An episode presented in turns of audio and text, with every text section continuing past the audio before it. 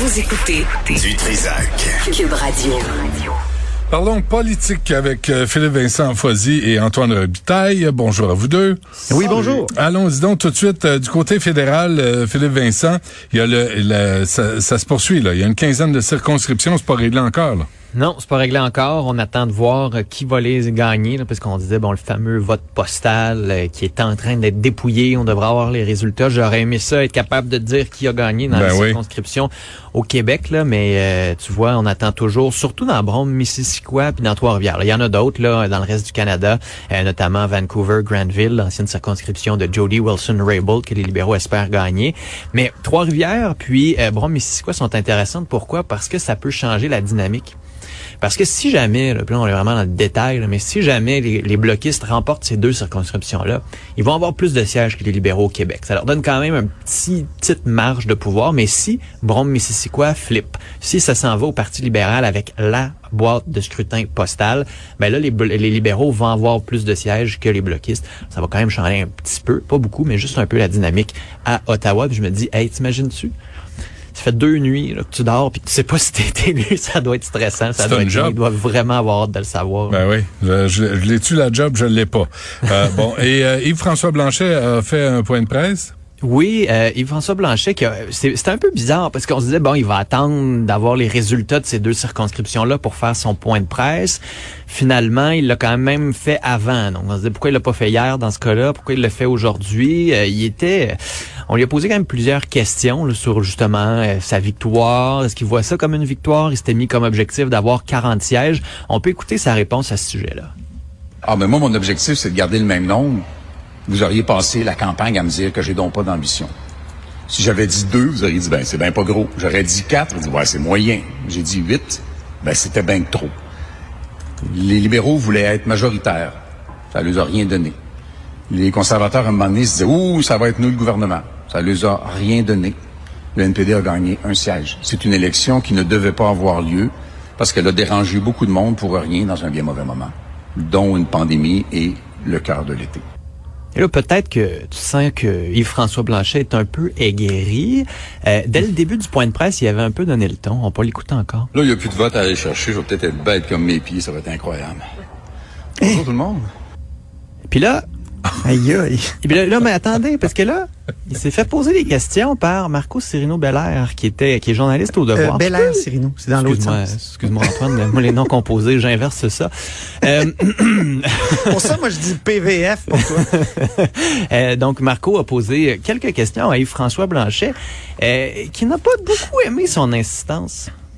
Les règles, c'est une question, une sous-question, et même si on voulait dire, ah, c'était pas une question, c'était un commentaire où j'ai lu ça dans le journal le matin, ça reste une deuxième question, et par respect pour vos collègues, les règles vont être les mêmes pour tout le monde. C'est une obsession que j'ai que les règles soient pareilles pour tout le monde. Bon, ça ben, m'a fait bien. plaisir. De toute manière, sûrement quelqu'un d'autre va me le demander. Pierre Saint-Arnaud, la presse C'est lui là, qui fait à la fin de son commentaire. Donc vraiment, Eh M. boy. Blanchet, il allait pas bien aujourd'hui. Eh oui, il, avait, il a manqué un café, euh, quelque chose. C'était pas l'ami des journalistes à Québec. Moi, j'ai un souvenir euh, de prise de bec assez solide dans le couloir Ouais, avec ouais, M. ouais. Blanchette. Ouais. Ouais. Non, puis euh, Même qu'il y a là- des gens qui l'appelaient Ivre François. Oui. Mais- Ivre de lui-même. Ah oui, hein. Non, même en entrevue, des fois, là, il était... euh, bon, j'espère qu'il va pas retomber dans ses vieilles habitudes. Ben, écoute, on l'avait dit en début de campagne que c'était son plus grand danger. On l'a Ouais. vu à mi-chemin quand il se faisait poser des questions sur l'arrogance. Là, il disait que oh, c'était une narrative que les médias essayaient de construire. Euh, Hmm. Donc, il va peut-être falloir qu'il se calme un petit peu, et puis après ça, qu'il retourne au Parlement. Ouais. Quand même une élection qu'il va devoir euh, refaire d'ici quelques mois. Mais c'est vrai qu'on ne demande jamais à Justin Trudeau. On a l'impression que vous savez pas où vous allez ou ce que vous allez faire. Tu sais, si on posait toujours la même question, peut-être qu'il réagirait pareil ou non. Bon, on a Peut-être. posé tout le long de la campagne électorale pourquoi on était dans cette Ben oui. affaire-là. Ouais, Il a euh, toujours, il a mal, il a mal répondu toujours, mais il a pas pété une coche. Hum, hum. Bon, et là, euh, ceux qui, pour qui ça intéresse, euh, il y a peut-être des ouvertures à la direction du Parti conservateur. Pas encore. Pas encore, mais il y a des couteaux qui s'aiguisent. Euh, Il y a une pétition qui a été lancée par quelqu'un de l'exécutif de l'Ontario au Parti conservateur. Il y a des langues qui commencent à se délier. Radio-Canada avait un article sur une députée, euh, un député conservateur de l'Ouest qui dit qu'il n'appuiera pas Erin O'Toole. Fait que le caucus le premier caucus d'Erin O'Toole, ça risque de brasser. C'est là qu'il va avoir son premier vrai test de leadership. Mais disons que le vent est assez fort là, pour euh, lui montrer la porte. Ceci dit, est-ce que le Parti conservateur a le luxe de changer de chef à chaque élection? Pas vraiment. Mais est-ce que le Parti conservateur a le luxe de dire c'est vraiment juste à cause du chef qu'il y a un problème? Ça non plus, c'est- pas vraiment un grand luxe. Le Parti conservateur devrait se poser une question sur ce qu'il est, ce qu'il veut représenter pour les Canadiens. C'est juste qu'Erin O'Toole a tellement vendu qu'il était un vrai bleu pendant la course à la direction, puis il en a tellement fâché en les trahissant, puis en disant qu'il voulait même poursuivre ce recentrage-là du parti. Il y a beaucoup de monde dans l'Ouest qui disait, là, Mané, on, on était d'accord, là, parce qu'il fallait battre Trudeau, là, mais il l'a pas battu avec ce recentrage-là. On peut-tu au moins être plus proche de nos valeurs, plus vrai dans cette élection-là? Et c'est là-dessus que M. O'Toole va avoir la difficulté là, à garder le cap. Euh, Jean Charest, toujours pas intéressé à la direction du Parti conservateur? C'est difficile pour moi. Écoute. Pourquoi? Pourquoi, M. Charest? Allez-y, il me semble, là, la porte est ouverte, l'occasion. C'est, c'est peut-être l'âge, euh, Benoît. Je le sais pas, là, mais euh, écoute, on en reparlera. D'accord, prévo- prévoyez une réponse un C'est peu peut-être les règles selon lesquelles, euh, quand il y a une Ouais. enquête policière sur un Mm. personnage, il y a de la misère à se présenter à la tête d'un parti. Ah, vous êtes drôle. Bon, euh, les yeux tournés vers Claire Sanson parce que là, le gouvernement du Québec prévoit une loi spéciale pour euh, les crinqués, les anti-vaccins, puis euh, ceux qui ont des problèmes de santé mentale. Oui, puis c'est un vrai phénomène. hein. Euh, il y a eu quoi cinq ma- manifs jusqu'à maintenant. Il y en a une d'annulée aujourd'hui. Il y a une vaccinatrice qui a été carrément agressée par un antivax à Sherbrooke. Des coups de poing au visage. Ben c'est oui. épouvantable. là. Parce qu'il n'a Euh, pas donné sa permission pour que sa femme se Ouais. fasse vacciner. Sa, sa femme a besoin de la permission du Ouais. bonhomme. Euh, qui a un mono-sourcil, paraît-il, hein, puis des boucles d'oreilles dans sa description. Il se fait pas les un, un sourcils. tatouage, hein, Euh, des avec une croix. Ouais, Donc c'est un, ça. un- un bon chrétien. Un- C'est un Euh, grand six pieds qui s'attaque aux femmes, un courageux.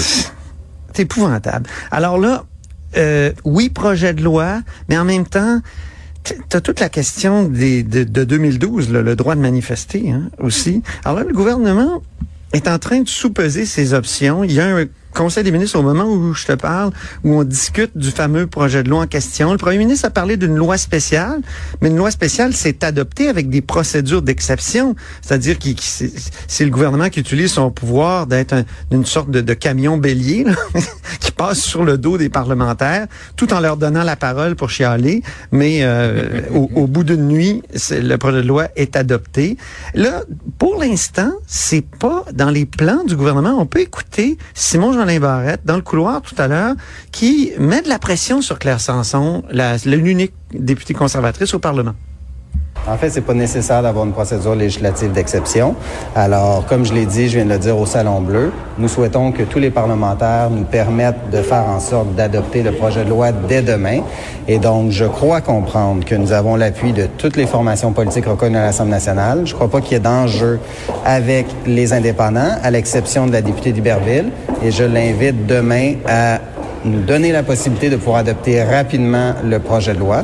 Alors, C'est ça. Alors, c'est- je fais un petit rappel historique. Amir Kadir avait réussi lorsque le gouvernement avait essayé d'adopter par des des euh, en fait c'était pas le gouvernement c'était le Parti québécois qui avait déposé un projet de loi spécial sur l'amphithéâtre à Québec et Amir Kadir vu que à ce moment-là tu as besoin de l'assentiment de tous les députés il avait il avait dit non moi je suis pas d'accord Euh, et, et, donc un seul député même indépendant peut bloquer tout et c'est pour c'est là qu'on irait en procédure d'exception. Alors on va voir demain ce qui se passe. Il y a une convocation qui a été euh, déposée que par le Parti conservateur. Euh, Claire Sanson va donc parler demain, demain matin à 9 heures. Et là, vraiment, le Parti conservateur a besoin d'antidotes Hmm. parce que la, la convocation était pleine de fautes tellement Non. désopilante, là, Benoît. Écoute, point de presse de Claire Sanson, déposition de la pétition contre le, pa- le passeport Déposition? trait d'union vaccinale. Ouais, déposition, toi. Ouais, faut Alors, vous êtes invité, pas de S. Euh, on parlait du hall de presse, alors que c'est le hall du, du, du Parlement. On disait, on écrivait, le sujet abordé sera la déposition de la pétition contre le passeport vaccinal. Le. Écoute, c'est tordant. Et il, manque, il de personnel peut-être au Parti conservateur. Hein? Ah, je- il manque antidote, en tout cas. Je veux dire, Même antidote aurait vu les erreurs. Alors, c'est ça. On va savoir euh, demain. Puis là, ben, il y a Marois Risky. Le Parti libéral, eux, eux, ils essaient de faire un peu de politique avec ça. Ils ont déposé une motion qui dans laquelle il y avait la notion d'injonction.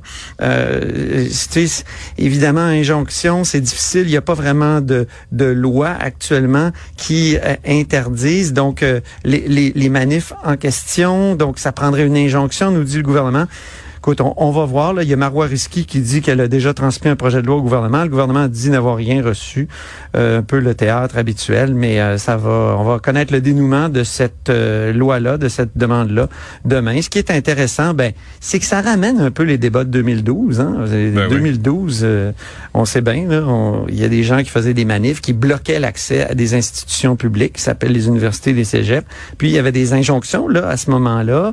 Euh, il y a une loi spéciale qui a été adoptée. C'est drôle parce que là il y a, il y a Gabriel Nadeau-Dubois qui est qui est maintenant un des chefs de, de l'opposition. Euh, Québec solidaire aussi là, est en train de sous-peser ce qu'on va appuyer, ce qu'on va pas appuyer? Il y aurait comme une contradiction parce que aussi tu veux pas empêcher euh, les parents euh, de manifester devant euh, une école, de faire mettons euh, des des, euh, des chaînes humaines.